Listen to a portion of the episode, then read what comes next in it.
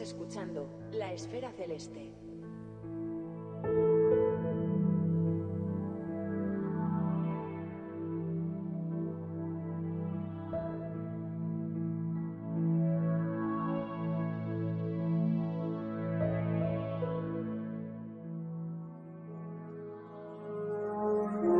En su agonía final, el Sol latirá lentamente. Para entonces su núcleo estará tan caliente que el helio se convertirá en carbono temporalmente. La ceniza de la fusión nuclear de hoy será el combustible que dé fuerza al Sol al final de su vida, en su etapa de gigante roja. Entonces, el Sol se desprenderá de parte de su atmósfera externa llenando el sistema solar de un misterioso gas brillante, el fantasma de una estrella que se aleja.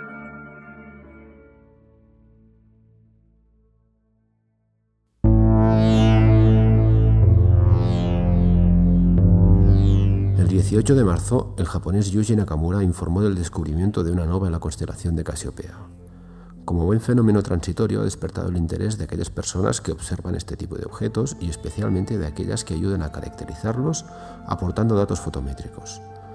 Observadores de supernovas es uno de esos grupos de personas que ha iniciado una campaña ni que sea para quitarse las ganas de supernovas, pero mejor nos lo cuenta Juan Luis González Carballo.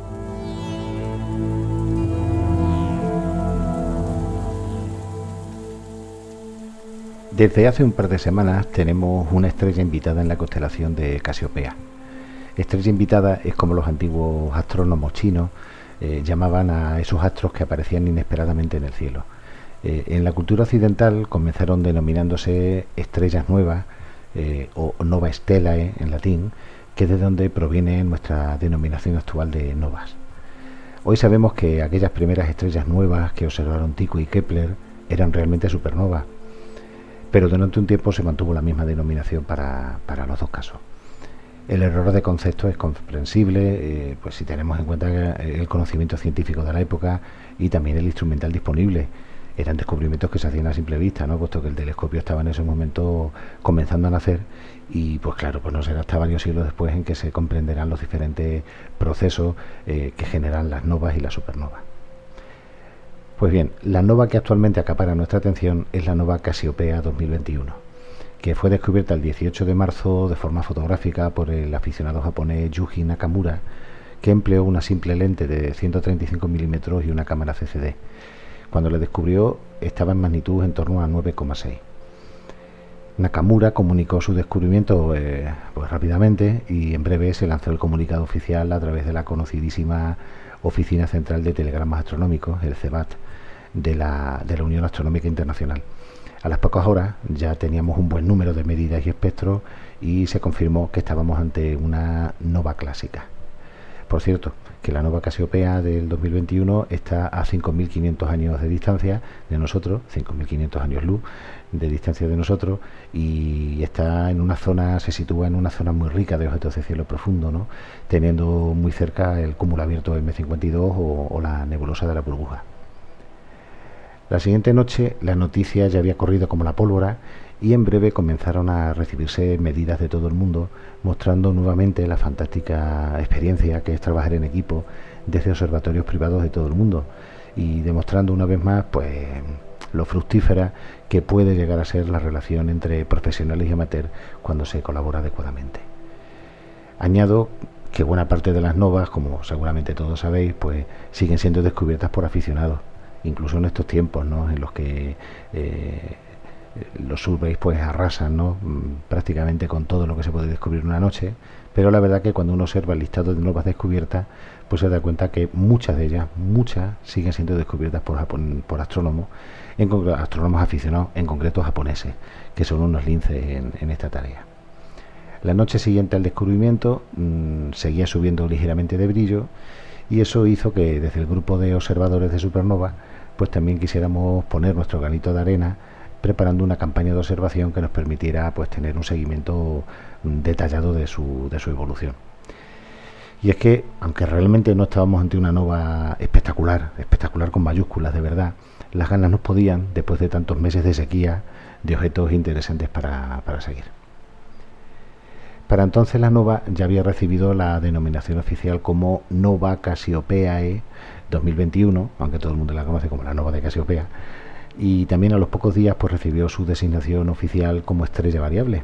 Y es que no olvidemos que las novas a fin de cuentas pues son estrellas variables, ¿no?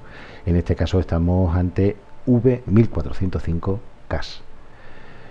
Decía que, era uno, que no es un objeto espectacular y la verdad es que es cierto que no lo es. Y realmente me refiero espectacular en cuanto a su brillo parece que fue descubierta cuando todavía subía eh, y llegó unos días después a alcanzar la magnitud discreta ¿no? de 7,5 eh, pues 24 48 horas después haciéndola asequible eso sí a la, observación con prismático y es que si en supernovas llevamos meses esperando una de las gordas pues la verdad que en novas la cosa anda poco más o menos Haciendo un poco de panorámica, en los últimos 20 años hemos tenido novas destacadas, pero no de esas que de verdad eh, hacen época, eh, como ocurrió por ejemplo el siglo pasado con, la famosa Nova Persei de 1901, que llegó a magnitud cero, o sobre todo la Nova del Águila de 1918, que llegó a magnitud menos 1,1, una, una verdadera pasada.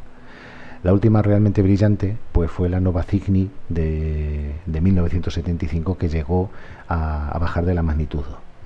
Yo recuerdo con especial interés, ya en tiempos más cercanos, la Nova del Delfín de 2013, que llegó a magnitud 4,3, si no recuerdo mal, o la Nova Scorpio de 2007, que también estuvo por ahí, por ese, por ese, por ese brillo aproximado. El año pasado tuvimos una bastante brillante, de magnitud 3,7, pero que con esa suerte que nos caracteriza solamente fue visible desde el hemisferio sur. ¿eh? Era la, la Nova Reticuli. Convendría que recordáramos, aunque fuera brevemente, pues qué es una nova y qué tipos de procesos físicos ocurren bajo esta denominación. Y ante todo hay que decir que estamos ante una estrella variable, como ya comentaba antes, que es clasificada como de tipo cataclísmico. Este grupo, el de las variables cataclísmicas, es en cierta forma una de las rarezas de la fauna que puebla este zoo de la variabilidad estelar, junto a las supernovas otros pocos más objetos. Y si no nos gusta el término de rareza, podemos usar con toda vamos podemos usar con, toda naturalidad eh, otro término que es el de eh, objetos extremos y es que nos encontramos hasta algunos de los fenómenos realmente más extremos que podemos encontrar en, entre, entre las estrellas ¿no? de, una galaxia. Realmente, bajo la denominación de nova, tenemos varios procesos físicos diferentes eh, que dependen de las estrellas que protagonizan esta historia. Y digo estrellas en plural, porque las novas ocurren en sistemas binarios que tienen en común eh, que una de ellas es una enana blanca. Mm, contando de forma muy resumida qué es esto de una enana blanca, pues eh, realmente es un cadáver estelar, es el remanente del núcleo de una estrella de tipo solar o un poquito más masiva que el Sol, que tras terminar de fusionar todo su hidrógeno en helio, se hincha formando una gigante roja, fusiona el helio en carbono y oxígeno y expulsa las capas exteriores hacia el espacio que la rodea, formando una preciosa nebulosa planetaria que seguramente hemos visto, ¿no? Eh, más de uno, ¿no? en observación visual, por ejemplo. Y queda expuesto el núcleo eh, de esa estrella eh, que está formado generalmente por carbono y oxígeno. Estas enanas blancas, pues claro, son objetos muy muy densos y solamente basta pensar que aunque tienen masas similares a las del Sol, su radio suele ser muchísimo más pequeño que el del Sol, es decir, que son extremadamente densas. Pues bien, como decía, en una nova siempre tenemos una de estas enanas blancas que está acompañada de una estrella más normal, generalmente de la secuencia principal o un poquito más vieja una gigante roja o algo así. Como la enana blanca es más densa, la, compañera empieza a derramar su, su, envoltura exterior sobre la enana blanca, formando lo que se conoce como un disco de acreción a su alrededor, que gira muy rápido y hace aumentar la temperatura eh, hasta unos 10 millones Kelvin. Y esto provoca reacciones de fusión nuclear en la superficie de la enana blanca y genera, eh, provoca un súbito y espectacular aumento de brillo que puede estar entre 50.000 o 100.000 veces el brillo original de la estrella. Así que como vemos, el proceso es muy parecido al que ocurre en algunas supernovas, en concreto las supernovas de tipo 1A, con la diferencia de que en las novas este proceso eh, se produce en la superficie de la enana blanca eh, y por tanto sobrevive a este, a este episodio. En el caso de las supernovas de tipo 1A, pues la detonación termonuclear que se produce pues hace que la, que la estrella progenitora, la enana blanca progenitora, pues, eh, pues se destruya. Actualmente se calcula que se producen en nuestra galaxia cada año unas 50 novas de media, eh, es una estimación. Eh, y este número, pues claro, es muchísimo más elevado que el de las supernovas, que es mucho más escaso, es un fenómeno más, más exótico todavía. También es lógico pensar que son más frecuentes cuando ya sabemos que los sistemas binarios abundan ¿no? frente a las estrellas solitarias en la, en la galaxia. Como decía, 50 es un cálculo, pero realmente no todas las podemos ver desde la Tierra eh, su número depende mucho de cada año, las que podemos ver pues están entre 10, 15 aproximadamente y creemos que la mayoría son invisibles por ocurrir en, zonas ocultas por el polvo y el gas del centro de la galaxia. Y es que la mayoría de las novas, o buena parte de las novas, se producen cerca del centro galáctico y eso hace que muchas de ellas eh, aparezcan en constelaciones como Sagitario, por ejemplo. En ocasiones encontramos enanas blancas que tienen estallidos eh, que se repiten cada cierto tiempo. En ese caso mm, no estamos ante una nova clásica como esta de Casiopea de la que, de la que hablamos hoy, eh, sino que se trata de las que son conocidas como novas recurrentes, de las cuales conocemos un buen muestrario en nuestra galaxia y suelen ser muy seguidas por, los variabilistas expertos en, estrellas cataclísmicas. Un buen ejemplo sería la, T de Corona Boreal o la RS de, de Ofiuco. Como vemos, la única diferencia entre las nuevas clásicas y, las recurrentes está en que de las primeras solo conocemos un estallido, mientras que de las segundas varios. Hoy se supone que en realidad forman parte del mismo tipo, que estamos hablando del mismo tipo de estrella y que solo es cuestión de tiempo que a todas las nuevas clásicas eh, pues le sucedan nuevos estallidos y se conviertan por tanto en, en recurrentes. También se plantea la posibilidad de que las novas eh, realmente son las progenitoras de las supernovas de tipo nova, eh, cosa que ocurre pues, cuando la acumulación de materia que, toma de la, de la, estrella compañera eh, pues hace que en la nana blanca se supere el conocido pues lo que se llama el límite de Chandrasekhar, ¿no? que está aproximadamente en una, una como a cuatro masas solares, momento en el que estallaría como supernova destruyendo la enana blanca por completo. También hay más tipos de novas, ¿eh? no penséis que esto se acaba aquí. Están las novas enanas, ¿eh? en las que se supone que los estallidos no ocurren en el disco, eh, no ocurren en la superficie de la, de la enana blanca, sino que ocurren en el disco de acreción. Y aquí, por ejemplo, tenemos mm, montones de estrellas que son muy conocidas para cualquiera que le interese el mundo de las estrellas variables, como la UG Minorum, SS Cygni y otras muchas. ¿no? Y hay más tipos todavía, están las novas de helio, las que en inglés se conocen como Nova Like. Pero vamos, no nos vamos a meter mucho más en este berenjenal porque estaríamos varias horas ¿no? hablando solamente de, la, de las clasificaciones de nova. Las novas clásicas como esta, eh, como esta de Casiopea, de la que estamos hablando, se suelen clasificar en función del comportamiento que, muestran en la curva de luz, ¿no? desde las más rápidas hasta las más lentas.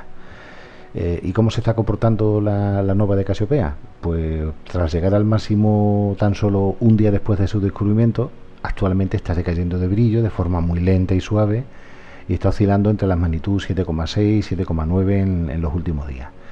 En la última noche incluso se aprecia una ligerísima subida de brillo de, apenas 0,1 o 0,2 magnitudes, aunque bueno, todavía no tenemos mucha perspectiva de ella y no sabemos exactamente cómo se va, cómo se va a comportar. Eh, nos queda, por tanto, mucho recorrido y muchas observaciones ¿no? para, para saber cómo, cómo, cómo, qué nos podemos encontrar en ella a medio plazo. La mala suerte ha hecho que ocurra en, esta época del año en que Casiopea está mal situada en nuestras latitudes. Mm, y es que aunque Casiopea es circumpolar, eh, ahora mismo está muy mal situada en la parte oeste del, cielo y o bien se observa al comienzo de la noche, eh, poco después de la puesta del sol, y ya cada vez es más difícil, o ya hay que esperar a la madrugada para que vuelva a subir un poquito en la zona este, ¿no? al este de la polar. A pesar de eso, ya contamos con más de 100 medidas en nuestra base de datos y, las tenemos obtenidas con todos los filtros, ¿no? desde los Sloan hasta los tradicionales de Johnson y Cousin. Eh, pero también tenemos observaciones sin filtro y también visuales. ¿eh? Hay un par de observadores que nos están remitiendo medidas visuales. Los que tengan interés en observar esta nova solo tienen que pasarse por nuestra web de observadores de supernova, que aparece fácilmente en cualquier buscador de internet, y allí encontrarán toda la información necesaria bueno, y también por supuesto la ABSO recibirá encantada todas las medidas que, queramos enviar. Ya para terminar, guardo una pequeña sorpresa, y es que, aunque decía antes que no estamos ante una nova espectacular por su brillo, sí tiene un interés especial mm, por algo que la hace diferente, que la hace interesante. Y es que nada más obtenerse las primeras imágenes y realizar una astrometría precisa de la nova, eh, alguien se dio cuenta de que justo en esa posición ya aparecía una variable conocida. Efectivamente, y es que el, astrónomo checo Spinek Hassel eh, había catalogado en esa posición un par de años antes, eh, creo que en 2019, una variable eclipsante del tipo WUMA, también se las conocen como EW. era, una, era una variable que tenía rozaba la magnitud 15 y tenía un periodo de 0,37 días no es habitual que se localice una nova en donde ya previamente se sabía, eh, se tenía constancia de la existencia de un sistema binario, al menos de una nova clásica, por supuesto. De hecho, mm, los casos que conocemos se pueden contar con los dedos de una mano. ¿eh? Por cierto, la nova reticuli del año pasado que comentaba antes era uno de estos casos, uno de estos poquísimos casos.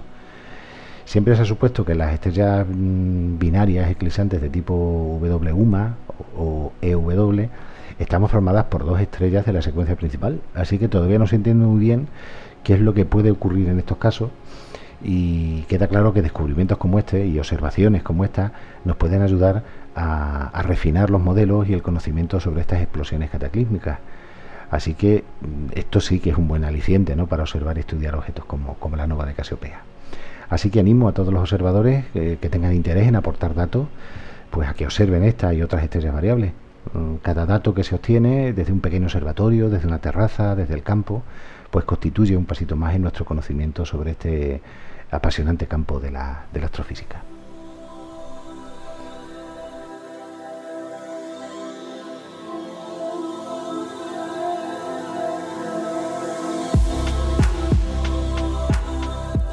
Estudiar fotométricamente un objeto requiere a menudo de un observatorio fijo al que poder sacarle todo el jugo.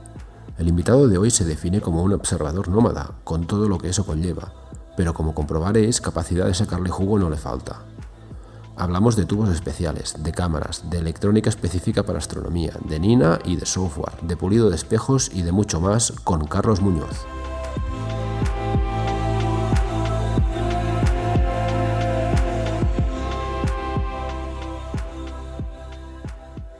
Hola Carlos, ¿cómo estás? Eh, muy bien, buenas noches, buenas tardes o buenos días. Buenos días, buenas mañanas, lo que sea. Buenas madrugadas. sí, sí. Mm, bueno, lo que seas desde Fuerteventura, tú. Correcto, sí, sí, Fuerteventura. Muy bien, volvemos a tener un invitado en Canarias. ¿Qué tal por ahí el clima? Bien, ahora, bueno, hoy está un poco nublado, con calima como siempre, es un básico aquí. Un estándar. Sí. Pero bueno, la temperatura bien y bueno, relativamente bien el cielo. Vale, o sea que no te quejas, ¿eh? No, no. De hecho, hoy, si puedo, si puedo, eh, nos vamos a observar el, eh, la agrupación nuestra. Ah, muy bien. Muy bien, muy bien. Bueno, ya nos contarás ahora cosas de estas, ¿eh? Porque, sí, sí. Uh, bueno, iba esto de observación, ¿no? Y, y, cuando hablábamos por correo, tú te definías como bueno, un practicante de observación nómada, ¿no? astronomía a pie de telescopio, hay muchas formas de decirlo, pero básicamente, y debido a que tú por el trabajo te mueves mucho y por otras razones, no tienes un observatorio fijo, con lo cual tienes que ser un nómada. ¿no? Así es, justamente. Sí. ¿Y esto ha sido así siempre? Eh, sí, siempre ha sido así. Es decir, como yo me muevo mucho, no tengo posibilidad física de coger y hacer una instalación, de tener un sitio. He tenido terreno y sitio para poder hacerlo, pero por lo que te comento, mm, porque estoy todo el día viajando, siempre dejarlo a medias, eh, al fin y al cabo quedas con, con, la gente con la que estás, con los que realmente también son nómadas como tú, y al fin y al cabo no quedas en vente a mi casa y vamos a hacer astronomía desde mi casa. Al fin y al cabo quedas en sitios donde la oscuridad es mejor, donde la situación es mejor, donde el clima te ayuda. Y, así, así es como vamos. Muy bien. Muy bien. Y, bueno, tú ya llevas unos cuantos años en esto, ¿no? Eres un, recién llegado al mundo de la astronomía. Cuéntanos un poco qué fases, porque esto de decir, bueno, astronomía nómada siempre ha sido así, pero eh, ha cambiado mucho el panorama. Sí, yo la, a ver, yo te voy a ser sincero, observación visual, o sea, lo que es a pie de telescopio, he hecho, pero poco, me aburría, sinceramente. Eso de, y perdónenme los que les encanta, pero eso de ponerme en el telescopio, el ocular, mirar, ah, mira, ahí se ve casi eh, la nebulosa, mira cómo se ve. Llegaba un momento en el cual con 15 minutos ya decía, bueno, ya he terminado, ya no necesito más.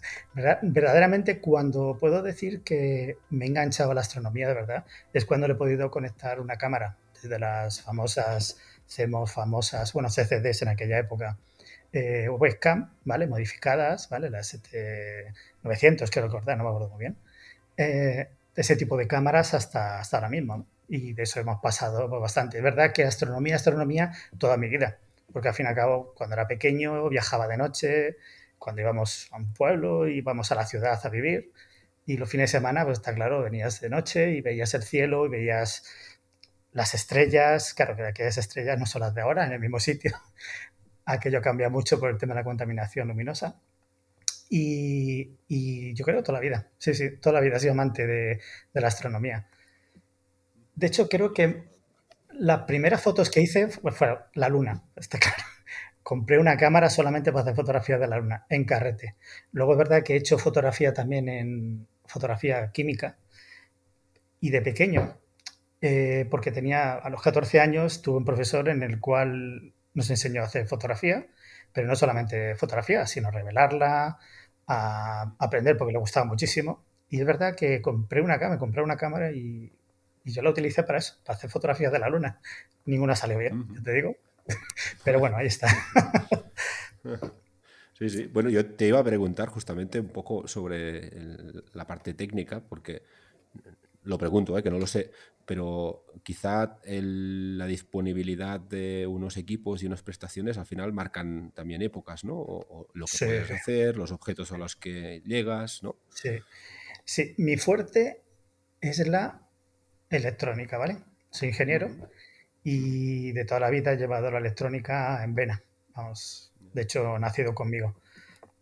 Y siempre lo he arrastrado mucho. Es verdad que ha habido épocas, bueno, al principio poco, no se podía hacer nada para astronomía en cuanto a electrónica, pero yo a partir de, yo creo que del año 98 más o menos, sí, por ahí, a partir de ahí, en el 2000 ya me pegó muy fuerte, muy fuerte empecé realmente a hacer cosas, es decir, hacer cosas de astronomía.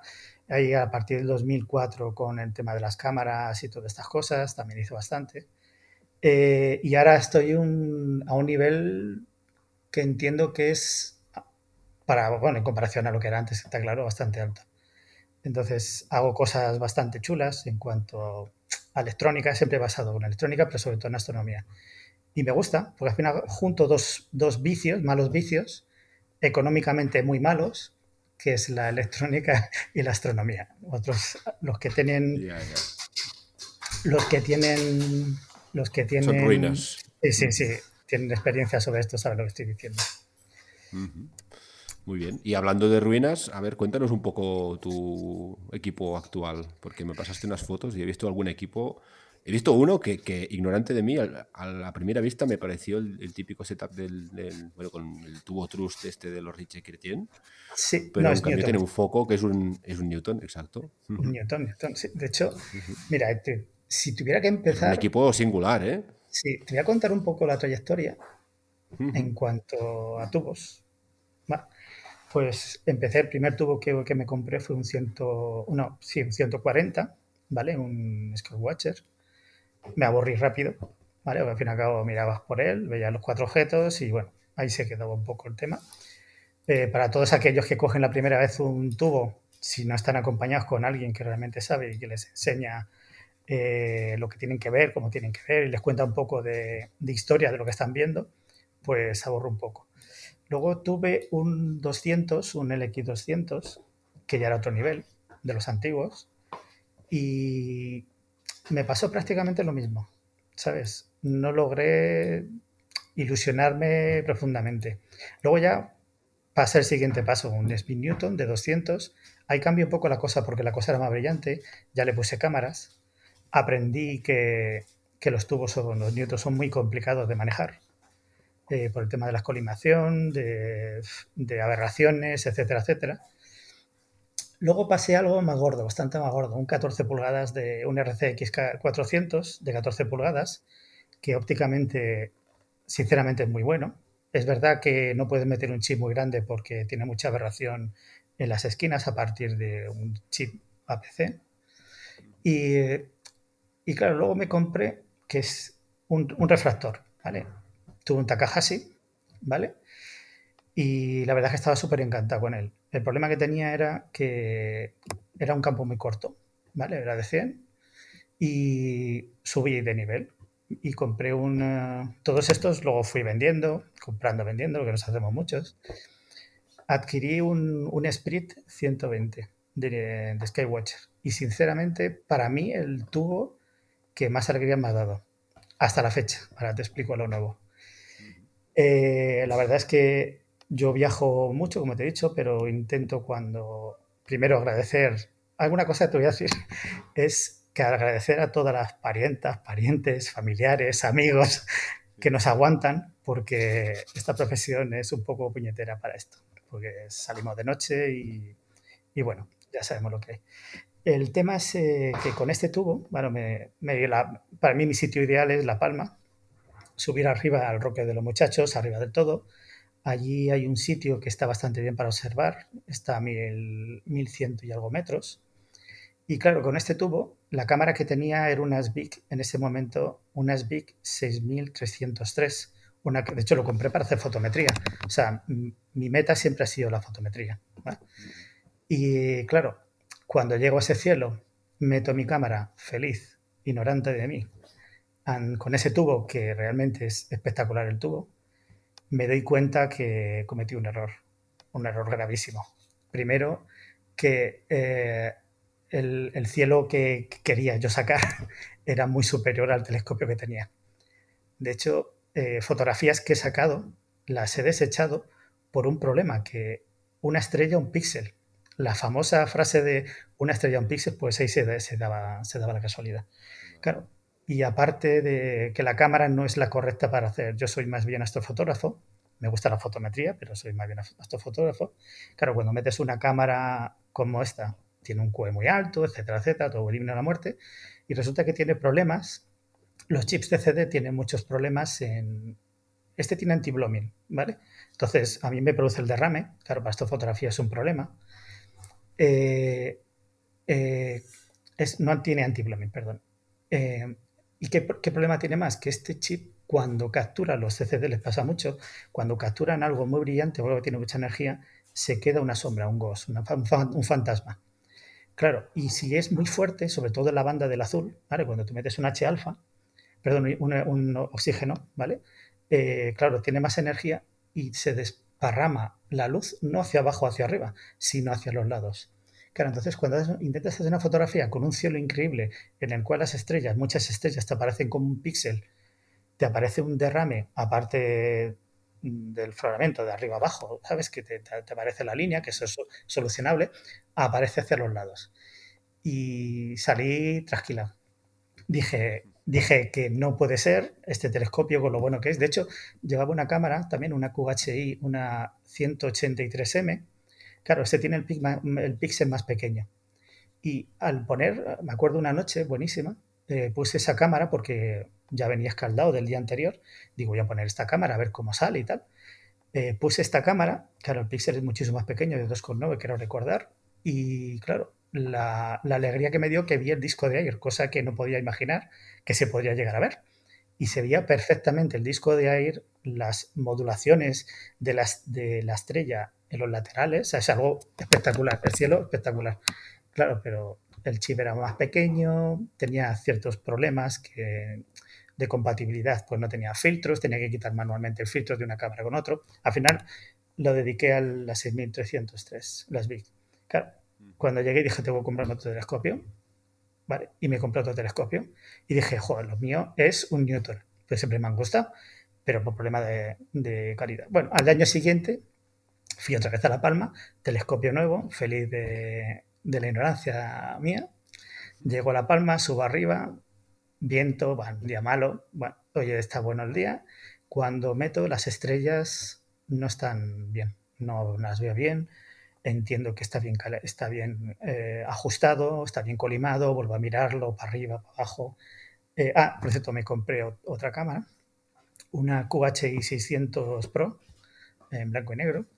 Ya es otro nivel con sus filtros y tal, claro, pero el problema veía que, que, no me salía no me salía lo que yo quería, ni como yo quería. Las estrellas súper gordas, este no es el SIM del año pasado, fatal, empiezo a mirar, a mirar, no, era el tubo, era el tubo la óptica no era buena, era una GSO, ¿vale? Un Newton de 12 pulgadas GSO. Claro, empiezo a dar vueltas y, dijo, y digo, llevo con toda, toda mi vida, llevo tantos tubos, tantos cámaras, tanto de tanto.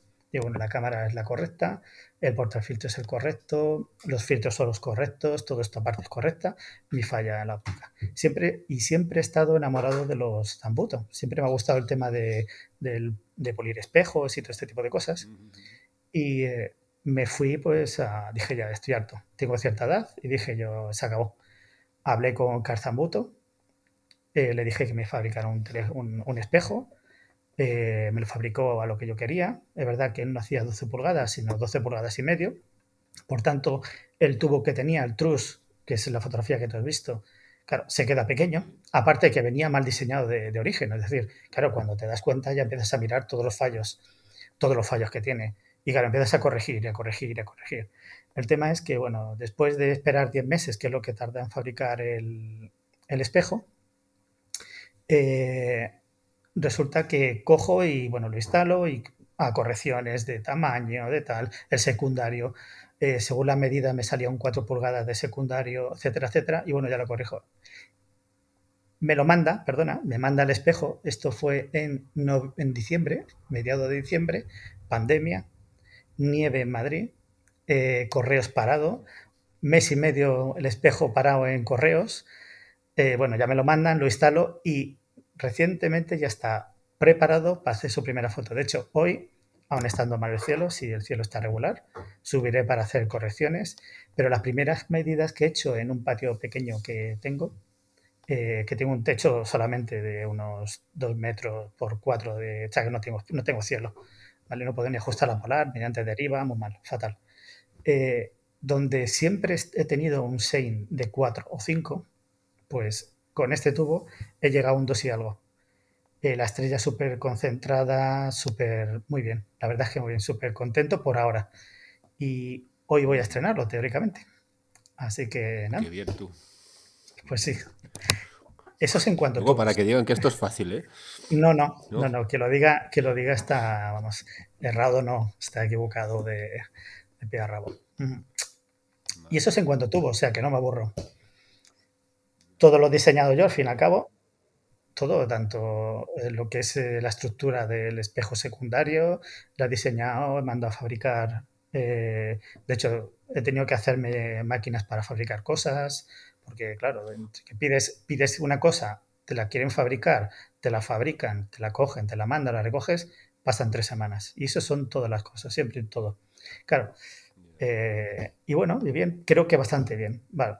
De hecho, digo, cuando me vino el espejo, porque al fin y al cabo, a base de hablar tanto con Carzambuto, eh, para aquellos que no conozcan, es un fabricante de, de espejos eh, según todos los fabricantes de espejos que se dedican a fabricar espejos Dobson o Newton, es uno de los mejores fabricantes, si no el mejor fabricante.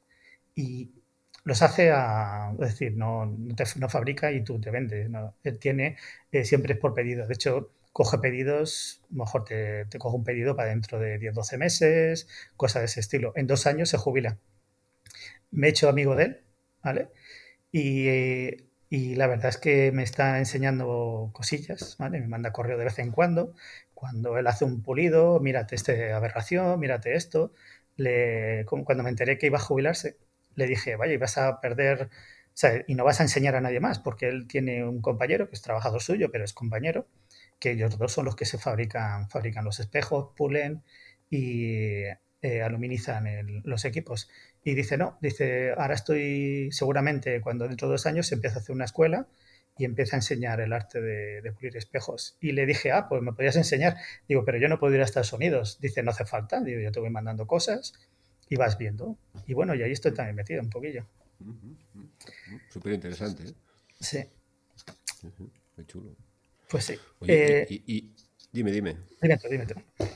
No, no, te iba a decir que, que con todo esto que me estabas contando y todas estas movidas y, y- bueno, y, dificultades con las que te encuentras, ¿no?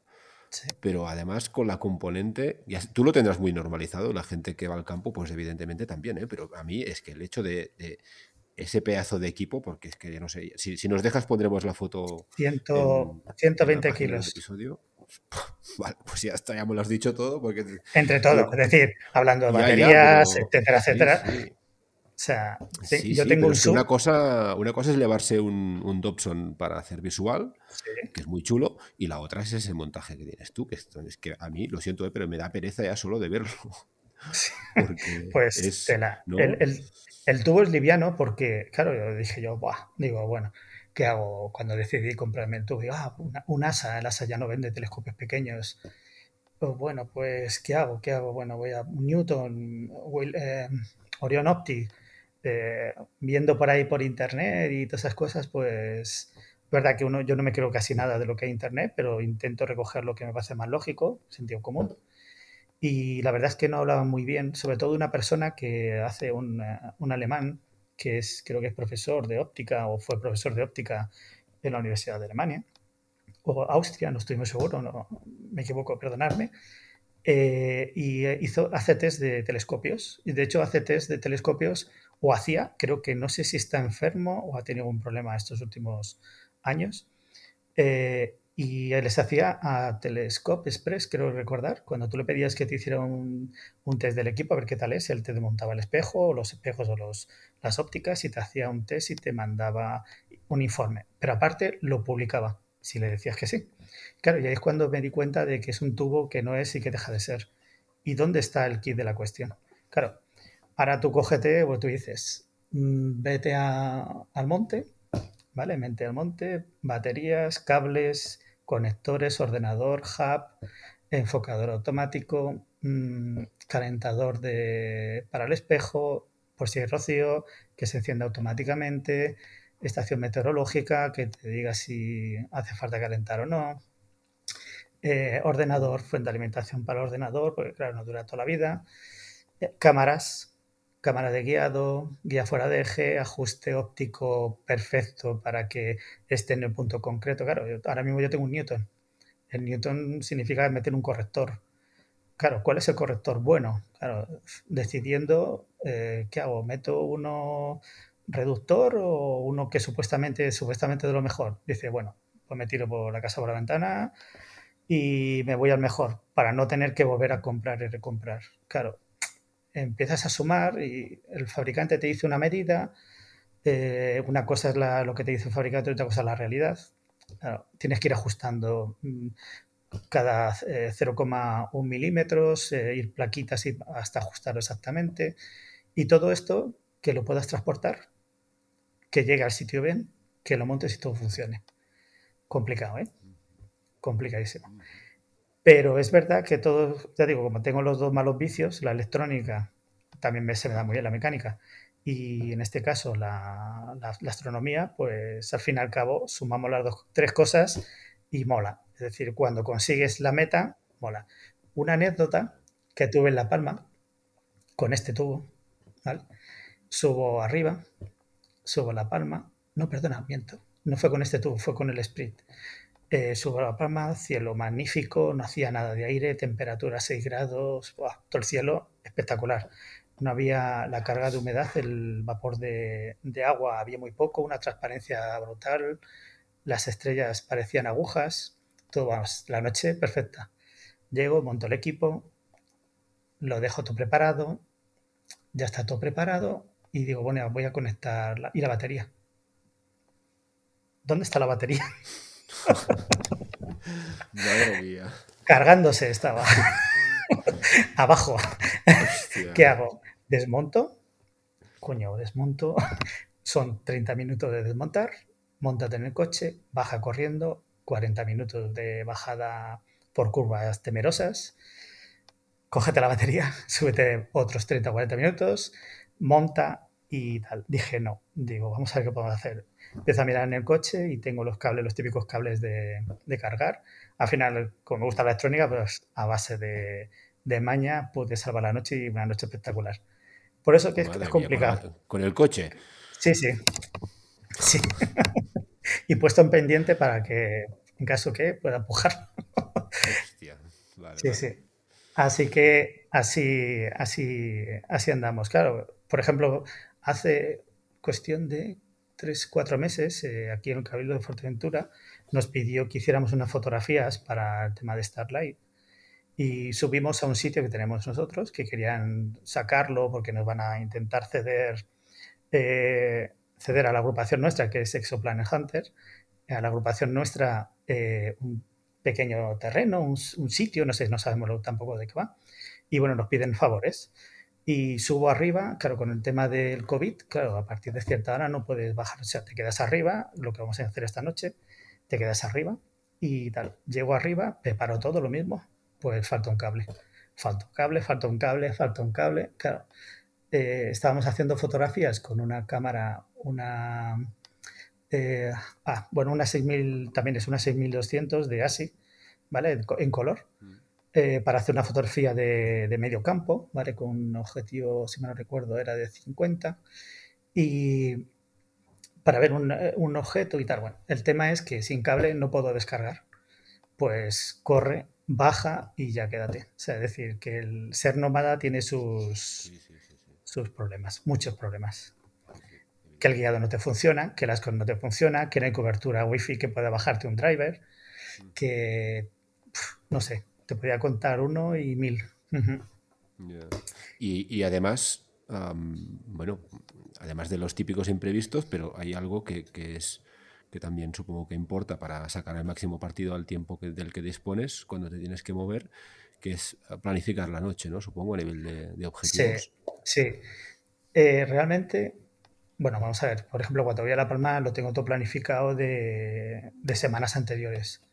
Es decir, lo tengo todo planificado. Yo utilizo, por ejemplo, en cuanto a software, que eso es bueno también contarlo, en cuanto a software de, para manejar, yo He trabajado, yo creo que casi todos. He trabajado desde CCSoft, eh, Maxim, por supuesto, y de SkyX. Me gustó muchísimo, siempre me ha gustado mucho. ¿vale? Tiene muchas, es muy limitado, ¿vale? Porque trabaja. Ahora no, ha sacado de este, esta semana, no, la anterior, sacaron la versión ya de 64 bits, gracias a Dios, parece que se han convencido. Y la verdad es que va bastante rápido. Pero desde hace un año y medio me enamoré de Nina. Y la verdad es que sí, le conozco, lo conozco, yo creo que desde casi que empezaron, no sé. Eh, brutal. La verdad es que han mejorado muchísimo, eh, pero muchísimo. ¿eh? Y lo planifico ahora mismo con eso. Es decir, hoy, por ejemplo, bueno, hoy no, mañana o cualquier otro día, selecciono lo que quiero, objeto, te sale toda la curva de dónde está la parte más alta, dónde está. Voy haciendo los objetos, lo planificas bien y tú lo metes en el, en el buffer. Entonces, en el momento que tú haces la, empiezas a hacer observación, tú le dices por dónde empezar y él sigue el transcurso como tú quieres. Y te olvidas, o sea, te posiciona Platsoft, te, te ajusta solo, los errores te los corrige, te mueve el telescopio, te hace directamente, es decir, si tú quieres hacer una red de, de, objetos, ¿de acuerdo? Eh, te los hace también, o sea, muy bien. la verdad es que es súper completo, de hecho es lo más completo que conozco y funciona muy bien. Eh, él detecta cuando te está bajando eh, el enfoque, te está empeorando el enfoque, te lo vuelve a corregir. Es magnífico, la verdad. Muy bien. La verdad es que estoy súper encantado y yo probablemente sea de los mejores software que he tocado yo eh, para el tema de planificación, gestión y trabajo. él trabaja con, con autoguiado también, o sea, te hace, te hace el autoguiado mediante PHD Living. Ahora han sacado la versión con, que ya era hora, que alguien lo sacara, con multiestrella, para que no guíes una sola estrella, sino que guíe con varias estrellas a la vez, que mejora más el guiado. Y la verdad es que perfecto, muy bien, estoy muy contento con el software. Y ahí, ahí es como lo, como lo hago, lo realizo. selecciono los objetos y bueno, tú me gusta este objeto porque hay nubes en aquella zona o, a lo mejor, por ejemplo, hay mucha humedad y resulta que la contaminación en aquella zona es peor, pues salto de objeto y ya los tengo todos. Y cuando termino, me lo da de baja y me dice dónde está, me lo organiza todo muy bien. La verdad es que me ha encantado. De hecho, eh, creo que fue la semana anterior, eh, un compañero nuestro de la agrupación estuvo, ahora le vamos a instalar en Nina, eh, Pascual, eh, le, vamos a, le vamos a instalar en Nina.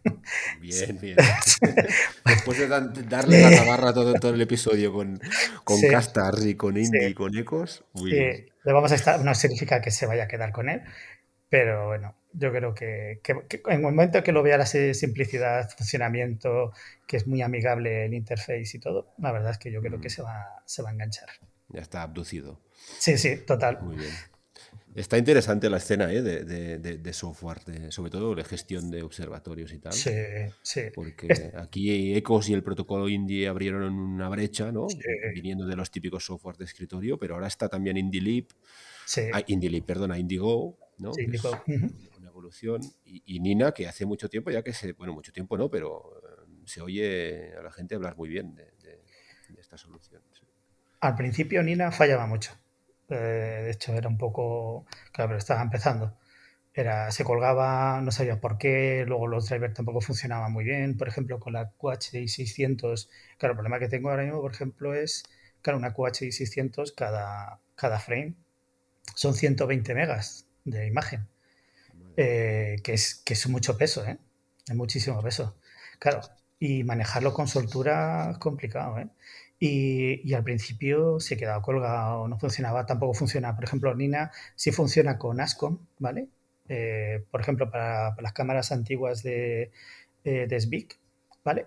Pero no directamente. Y Nina sí trabaja directamente con QHI, trabaja directamente, o sea, es decir, todas las propiedades del DLL del, de la cámara las captura bien y las, te las muestra. Y la verdad es que funciona muy bien, estoy súper encantado, te digo que muy manejable y sobre todo que puedes trabajar, por ejemplo, también he trabajado con CDSoft y terrorífico. Eso sí que era terrorífico. No funcionaba bien. O sea, pretendía mucho y no lograba nada. O sea, un desastre. Y nada, muy bien, la verdad es que sí, es, el tema de, de Ascon se está poniendo caliente y el tema de, de todo el tipo, de, todo el ecosistema astronómico, la verdad es que se está mejorando mucho y estamos evolucionando muy bien, muy rápido. Muy bien. Muy bien, y ya que hablábamos de software y de bueno y de electrónica que hemos estado comentando ya hace un rato, aquí tienes otra vertiente, ya lo has comentado más de una vez, ¿eh? que es la electrónica y que conjugas muy bien con la astronomía, no solo porque te saca de algún apuro, haciendo apaños con la batería del coche, sino porque tienes algún proyecto bastante espectacular. Y, te, voy a confesar que cuando me comentaste que tenías un proyecto para, eh, no sé si el concepto es robotizar, automatizar o controlar una montura, yo me acordé de la mía, porque yo sí que tengo un LX200, sí, la versión GPS, y se me ha frito la plata, se me ha, la placa, se me ha frito un puerto series. O sea, y claro, mm, la de veces que he pensado, ojalá a alguien se le ocurra sacar alguna electrónica que sea como universal, ¿no? Para controlar equipos, aparte de la mecánica. Y no hay mucha gente que se dedique a estas cosas. Pues sí, estoy ahí metido. Bueno, tengo varios proyectos. Este, el, último te voy a contar de la, de la montura. Te voy a contar algunos proyectos que, que estoy metido, ¿vale? Que lo hacemos entre varios. Eh, por ejemplo, de un medidor de cielo. Bueno, empezamos con un medidor de cielo, eh, buscando, bueno, mentira, buscando un tema de enfocador, ¿vale? Eh, que funcionara mediante Wi-Fi o mediante RS232, pequeñito, poco y que tenga, pudiera cambiar resoluciones, etcétera, ¿no? Movimiento, bueno, lo que tienen todos los enfocadores electrónicos automáticos. El tema es que di con una persona en Nueva Zelanda, se llama Robert Brown, y empecé a chatear con él. Él tenía un proyecto pequeñito, ¿vale? Con un microprocesador de Arduino, un nano. Y yo cacharreo mucho con, con tema de Arduino, también con FPGAs y todo este tipo de cosas. Y, y, bueno, empecé con él, empezamos, empezamos, empezamos, subió el tema, pasamos a una, a una, una USP32, ¿vale? Que es mucho, muy superior. empezamos a meterle más, más presión al, invento, sacamos eh, un enfocador. Eh, yo dediquemos un poquito más a la electrónica y a correcciones de errores en este caso, ¿vale? En el tema del enfocador. Y la verdad es que súper contento porque ya, vamos por la versión 306, la pública creo que la 212. Y, y, la verdad es que es brutal porque puede funcionar mediante Bluetooth, bueno, el puerto serie es básico, eh, mediante Wi-Fi, tanto puede ser un, es decir, puede engancharse a una red Wi-Fi o generar el propio red, red Wi-Fi, eh, tiene página web para poder controlar parámetros o directamente poder hacer enfoque, eh, tiene MQTT por si alguien quiere hacer algo sobre esto. Y funciona muy bien. De hecho, en todos mis equipos tengo este puesto esta electrónica de enfoque. ¿vale? Pero en, el SP32, sí. Ah, que, bueno, para así, decirlo así como muy, muy mal y muy rápido, pero para los que no entendemos demasiado, es como la evolución del típico SP, ¿cuál era el primero? El 88-26, creo recordar. 26, correcto, sí, que era una cosa más limitadita y en cambio este chip ya, ya trae, de todo, ¿eh? es un full equipo. y ahí dentro corréis un, no solo el control, supongo, de un motor a pasos o algo similar. Sí, que eso es simple, claro. Pero el control... El, Tiene Indy ya dentro, es decir, alpaca también. Eh, es decir, tú puedes, cuando tú eh, es código libre ahora mismo y tú puedes eh, configurarlo, quieres activar una cosa u otra. entonces, por ejemplo, quieres que sea Ascon, ¿vale? Pues directamente lo activas y solamente tienes Ascon. Quieres controlarlo remotamente de forma remota, ¿vale? Mediante Indio o, o Alpaca, como te he dicho. tiene Wi-Fi, ¿vale? Por tanto, todas las prestaciones de Wi-Fi. Tiene una página web en la cual estás viendo pues, la temperatura de control, ajustes, etcétera, etcétera. O si quieres activarla, no quieres activarla, ¿vale? O sea, es un procesador de 32 bits que es muy potente, tiene dos microprocesadores incluidos, ¿vale? Aunque trabajan, no hemos hecho el código para que trabajen de forma independiente porque tampoco es un algo complejo, súper complejo, ¿no? de hecho está sobrado el microprocesador. Y pues se ha hecho así de esa manera. Y la verdad es que muy contento, porque digo, funciona muy bien. De vez en cuando da un problemilla que hay que corregir. Eh, en el aspecto que metemos más mejoras y claro, todo tiene, todo está casado, hay mucha gente haciendo cosas y siempre hay un fallo de uno, no un fallo, sino que no piensa lo del otro y bueno, lo típico, ¿no? El tipo de programación. Y claro, la evolución siguiente, claro, dijo, pues, joder, pues hablé con, con Robert, dijo, coño, ¿por qué no hacemos una, una estación meteorológica? Vale, venga, vamos a una estación. Venga, una estación, bueno, perdona, no, me miento. Un medidor de SQM, ¿vale? De, oscuridad del cielo. Ah, vale. Oye, ¿por qué no le metemos un medidor de humedad y de temperatura? Ah, vale, venga. ¿Por qué no le ponemos también un medidor de luz ultravioleta? Ah, pero pase de noche ya, pero que tiene un observatorio fijo, pues ya tiene un medidor de ultravioleta y algún día podemos utilizar los datos. Ah, bueno, vale. Medidor de viento, ah, venga, vale. Pues le metemos un anemómetro. Ah, una veleta. Pues venga, metemos una veleta un medidor de polvo. Venga, pues vamos a meter un medidor de polvo metido en el medidor de polvo. Eh, ¿Por qué no metemos MQTT? ¿Y esto qué es? Eh, pues esa parte me encargo yo. Pues mm, cada equipo funciona por Wi-Fi, ¿vale? Y lo que hace es que manda directamente todos estos datos, los manda directamente a un servidor que tú programas, ¿vale? Puede ser un, un servidor tipo Grafana, bueno, en este caso un mosquito y luego un Grafana, puede ser mosquito local o un mosquito que, esté en, red. Entonces, todos estos datos se van colgando a un servicio. Eh, este servicio lo manda, en este caso, a, Grafana y Grafana te lo muestra gráficamente. Te muestra el mapa donde está el observatorio. Tú puedes corregir el error, es decir, claro, está claro que tú tienes un observatorio y no quieres que nadie sepa dónde está, o sí. Entonces tú defines el error del GPS. Ah, tiene GPS también tiene reloj en tiempo real también, con memoria. entonces, todos estos datos los vas colgando y automáticamente se cuelgan arriba. De tal manera que esto todavía no es visible, pero aparece en un mapa los observatorios de cada uno de los que estamos programando y los datos que hay, la calidad de cielo, todos los datos, vamos, todos los datos meteorológicos y astronómicos. Y ese es el segundo, y ese la verdad es que ahí me he implicado muchísimo, ¿vale? Y, y ahí estoy ahí yo. También estoy con Robin, ¿vale? De Sarchap, ¿vale? Eh, haciendo un plugin para, el tema de colimación de telescopios mediante, mediante Python. Mediante Python Entonces, eh, lo que haces es que metes una cámara al telescopio, ¿vale? Una cámara pero con lentes, es decir, de, conforme es una cámara astronómica, y él puede ver todos los espejos y él te sabe decir los errores que tienes para que esté bien colimado. El tema de colimación en un Newton es súper complicado, ¿vale? Aunque es sencillo, pero cuando quieres llegar a una perfección es complicado. La verdad es que es complicado. Y pues te ayuda muchísimo. ¿vale? Y luego estoy con un tema de, tema de monturas, que es lo que hablabas tú. Eh, claro, yo tengo una EQ8, ¿va? Y claro, piensas que una montura como esta es magnífica. Pues no, no es magnífica. Empiezas a ver, joder, porque empiezas a ver todos los fallos que tiene, empiezas a ver eh, el tema de, guiado, el tema de Blastlat, eh, empiezas a ver errores que tiene propios de electrónica.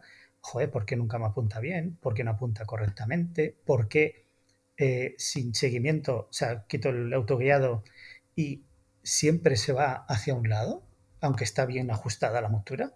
Porque sabe que está bien ajustada. O sea, puedes tener un control, un error periódico, ¿vale? Que se entiende que es el error del gusan, ¿no? Puede ser el error de la corona, del motor, pero te das cuenta que tiene muchos más errores. Claro, me meto, pues empiezo a meterme, meto un encoder de, muy alta resolución, muy, muy alta resolución, empiezo a, pues al fin y al cabo he acabado haciendo un proyecto. Y el proyecto es, primero, nació no para, para, para intentar mejorar las monturas, nació y bueno, nació, ahora ya no, eh, para saber qué errores tiene la montura, qué es lo que está pasando en la montura.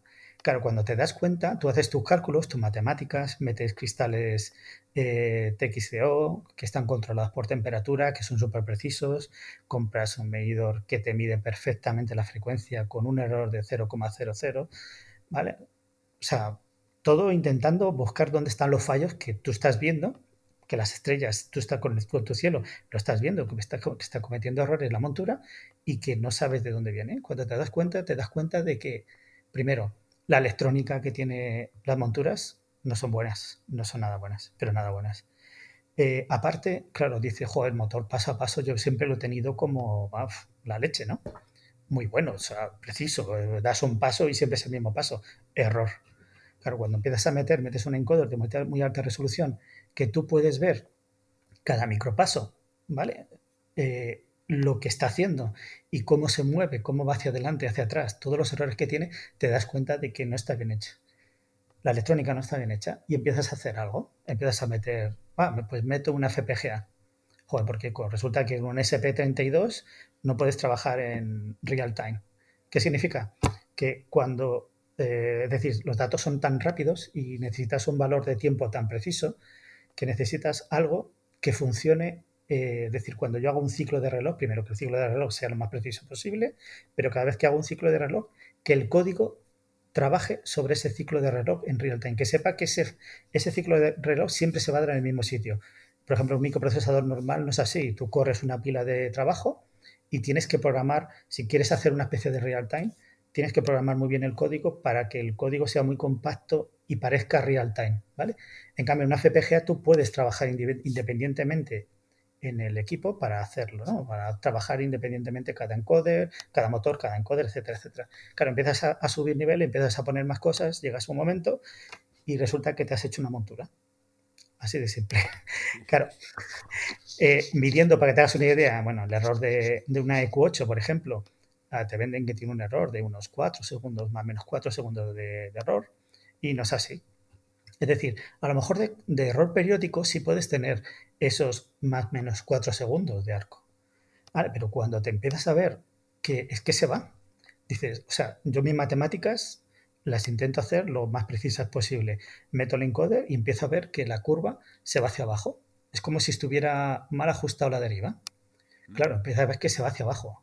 Y dices, hostia, ¿y esto por qué es? Claro, te das cuenta de que el motor paso a paso no funciona bien. Que la electrónica que tiene no le da la potencia suficiente o el control suficiente sobre cada paso. Es decir, una pequeña variabilidad del peso, del contrapeso de un lado a otro hace que te vaya más deprisa o que te vaya más despacio. Que pierda pasos o que se acelera el paso. Claro, ¿qué pasa? Que empiezas a sumar errores y tal. Bueno, pues he conseguido eh, tener un error de 0,0 un segundo de arco continuo. O sea, tú no ves la línea es totalmente continua. ¿Vale? Es verdad que todavía no lo he probado con un tubo grande, ¿vale? Hoy lo probaré y ya te contaré. Pero bueno, en principio eh, he aprendido mucho de monturas. ¿Pero los, motores son los mismos? Sí. Lo que pasa es que yo hago correcciones, eh, meto una lógica difusa. Eh, en principio metí un PID, pero no me funcionaba bien. Y metí una lógica difusa, ¿vale? Una, para, para mejorar este proceso. Y lo controlo directamente sigue siendo un mismo motor, ¿vale? Es verdad que he cambiado el motor y he metido un motor paso a paso, ¿vale? De más calidad, eh, híbrido, ¿de acuerdo? Que tiene mejor... Eh, ¿Qué pasa? Que el motor es paso a paso, claro, nosotros cuando hablamos paso a paso es, por ejemplo, los motores que lleva la EQ8 tiene un motor de 0,9 grados, eh, de 0,9 grados, ¿vale? ¿Qué significa? Que tiene 400 pasos al hacer 360 grados. Claro, ellos cada paso lo dividen en 128 y teóricamente esa es la resolución que tú tienes. Claro, eh, ¿qué pasa? Que realmente el paso a paso está en, el, en, en, cada paso de esos 400. Lo demás intenta electrónicamente hacer unas correcciones. Justamente como es un tema magnético, cuando llega al punto del paso, salta hacia adelante y tiene un error grandísimo. Entonces, eh, bueno, pues no se puede hacer con un motor, por ejemplo, los motores del MEADE, eh, son mejores, aunque no son buenos tampoco, eh, pero son mejores para este tipo de cosas, son más continuos que, los paso a paso. Yo creía al contrario, ¿eh? yo, sinceramente, pero me he dado cuenta de que no. Entonces, es más liso, más, más, más suave la curva que tiene un motor de corriente continua que un paso a paso. El paso a paso es más violento y sobre todo en ciertos puntos de, de salto de paso. ¿vale? Y bueno, pues con esto y con la lógica difusa, pues he logrado que el motor no dé esos pasos raros, que se adelante al error, que tenga una lógica difusa por detrás que intente corregir los datos, o sea, el movimiento mediante un loop, es decir, se retroalimenta con el encoder. Y bueno, algo parecido a lo que hace Micron, quiero recordar. O sea, es decir, al fin y al cabo tiene un encoder de muy alta resolución. Creo que también ahora el, la nueva montura de, de, de Skywatcher, la IQ8 nueva, tiene también encoder, bueno, aunque un precio proyectivo ya son 8.000 euros o algo así, o 7.000. Y, y bueno, pues luego sí que con una electrónica relativamente barata, relativamente. ¿Mm? Y, por cierto, pregunta de, ignorante, ¿eh? pero ¿cómo es que lo trabajas con una FPGA y no con, por ejemplo, un Arduino, unos drivers para motores o sí, es, más simple? Claro, es que la idea es la siguiente. Una FPGA es, eh, es un, no es un microprocesador, pero puede ser un microprocesador. En potencia, ¿no? Eso es, eso es. Entonces, ¿qué es lo que haces? Es tú diseñas la electrónica con la lógica que tú deseas, o sea, no a nivel de programación, ¿vale?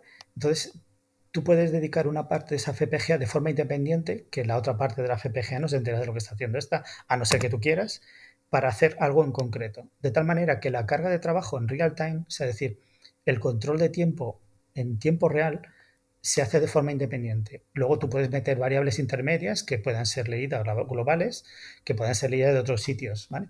Y luego dar otro trabajo a otra parte de esa FPGA para sacarte un, dato más limpio, ¿vale? Y ahí sí, por ejemplo, ya metes, por ejemplo, he metido la SP32, que estoy acostumbrado a trabajar con ella, y es muy rápida. He metido la SP32, que es la que coordina esto. Aparte tiene un control de tiempo externo, tiene dos procesadores un poco extraños, que controlan frecuencias para que tenga una precisión muy, muy, muy, muy alta, eh, con cristales también de control térmico. Y con todo esto hace que tiene mucha precisión, muchísima, muchísima. Eh, ahora estoy en quitar totalmente, totalmente la electrónica, ¿vale? Para que el control de... A ver, no sé si ponerlo como una LX200, o sea, el protocolo del X200 de MIT, o meter el protocolo de Skywatch, ¿vale? Y ahí estoy en esta parte. A ver, la, parte final, vamos, del proyecto. Súper interesante.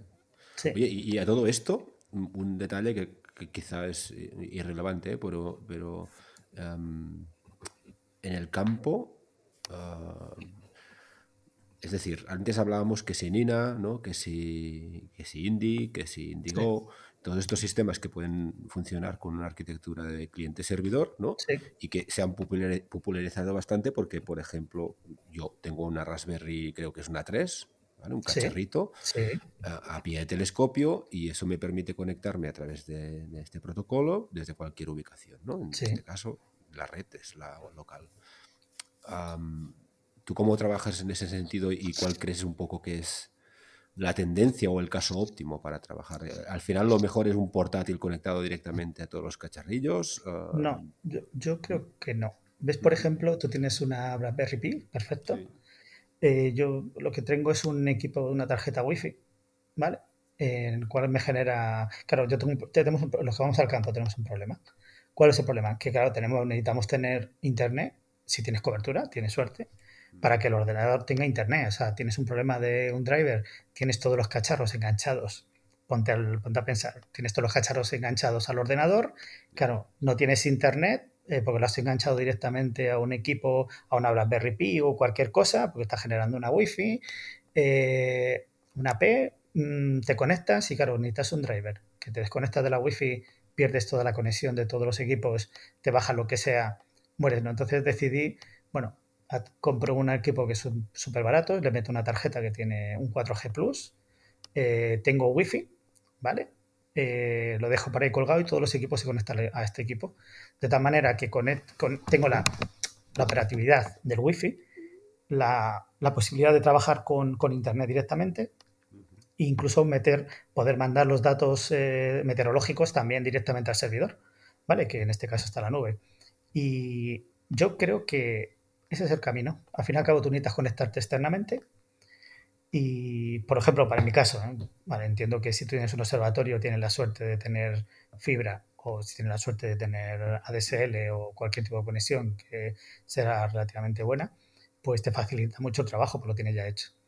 ¿Vale? Pero en mi caso, por ejemplo, tengo que trabajar así. Creo que es lo más adecuado. Todavía no he encontrado algo más, algo mejor. Muy bien.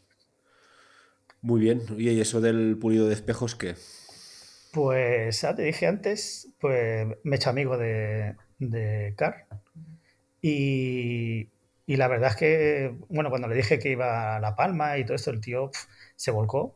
Dijo, La Palma me, contó más historia de La Palma que yo. el sitio, tal, sé, no sé cuándo. Y, nada, pues eh, la verdad es que me he hecho amigo y, y de hecho creo que fue antes de ayer, me mandó el espejo, un espejo que ha polido, que es un 18 pulgadas, eh, y la calidad que le ha salido. Eh, me enseñó los test, tanto de Cigo como eh, Foucault, y hay otro que no me acuerdo cómo se llama, que te mide el espejo, la rugosidad del espejo de una forma brutal. también me lo mandó y que le había salido perfecto. ¿no? Entonces, este hombre lo que, lo que tiene es que los espejos que pule o sea, no solamente busca la figura, ¿no? ¿Vale? El famoso Estel, tienes 0,999 algo, ¿no? Vale, muy bien, divino de la muerte, sino que él dice que eh, en su experiencia y en experiencia de gente que lo ha hecho mejor que él o lo ha enseñado a él, eh, lo, que realmente eh, es interesante en un espejo es el pulido muy, muy fino. Es decir, que no tenga la menor cantidad de rugosidad, porque dice que tú puedes tener, es decir, una figura muy, muy bien hecha, perfectamente hecha, pero la estrella no te sale súper concentrada. Y eso es debido a que el pulido fino no existe. Vale, es puedes tener una figura muy bien corregida, pero el pulido fino fino no tiene. ¿Qué pasa? Que eh, los rayos no inciden correctamente eh, y te produce que la estrella, pues eso, se vea como una pelota, que es verdad que la figura es perfecta, tú lo metes a un cigo y te dice, jo, la figura es idónea pero esta parte no la, por ejemplo, el fabricante de espejos no la, no la trabajan necesariamente bien. Creo que Aluma creo que lo hace muy bien y ASA también lo hacía bastante bien. De hecho, sus Newton yo creo que trabajaron muy bien por eso, porque tenían un pulido final de muy alta calidad. Y nada, pues eso, pues, y él me manda cada vez que hace un espejo o una cosa, me manda, tengo ahí libros, bueno, libros no, tengo papeles suyos para, para leer, que me vaya viendo cómo construirme el sistema para poder hacer pulido, para, bueno, de todo, dónde comprar material, etcétera, etcétera, qué tipo de material. Todavía no me ha dicho el, último pulido, el material que utiliza, ¿vale? Y me dice que no me lo va a decir. es el secreto de, la, alquimia esto. sí, sí, sí, sí. Y, y, por ahí voy. La verdad es que, no, vamos a ver, esa parte yo sé que va para largo, porque es complicado tener mucho espacio en un sitio donde haga ruido y no moleste a nadie, cosa que no es el caso, y dedicarle muchas horas. Piensa que para pulir un espejo, uno de los espejos que él pule, eh, no sé si tarda 20 días o algo así, ¿eh? entre que empieza a pulir. Dice que ahora, lo, ahora tarda 20 días porque lo tiene más sencillo, porque compró una máquina que era una especie de CNC, ¿va? Que le mete la figura y tiene un, el pulido gordo, o sea, el gordo gordo, el primario, eh, se lo quita muy poco tiempo. Aunque luego ya sí pule de forma normal. Eh, y, tal. Y, y, la estrategia también es una cosa que dice que ya me lo dirá. La estrategia de pulido que dice que es, que es otra parte importante de, de su la receta. Sí, sí, sí, eso es. y nada, dice que, que, que, trabaje, que trabaje un poco con el tema. Bueno, tengo. Eh, tengo ya, bueno, todo el eh, Ronchi, tengo ya bueno, prácticamente todo para hacer cosas, ¿vale? Uh -huh. Y nada, falta tiempo falta tiempo, estoy muy centrado yeah. en el tema de la electrónica, aparte que viajo mucho y es complicado. Vamos, como diría, como diría Víctor Ruiz, soy un espacio trastornado. Así que. Sí, sí. Y te aburres mucho. Sí, sí, sí. sí, sí. Vaya tela. Muy bien, Carlos. Oye, hemos pasado un rato bastante entretenido, ¿eh? Con tantas cosas, Dios mío. Sí. Vamos a tener trabajo para poner las notas del episodio.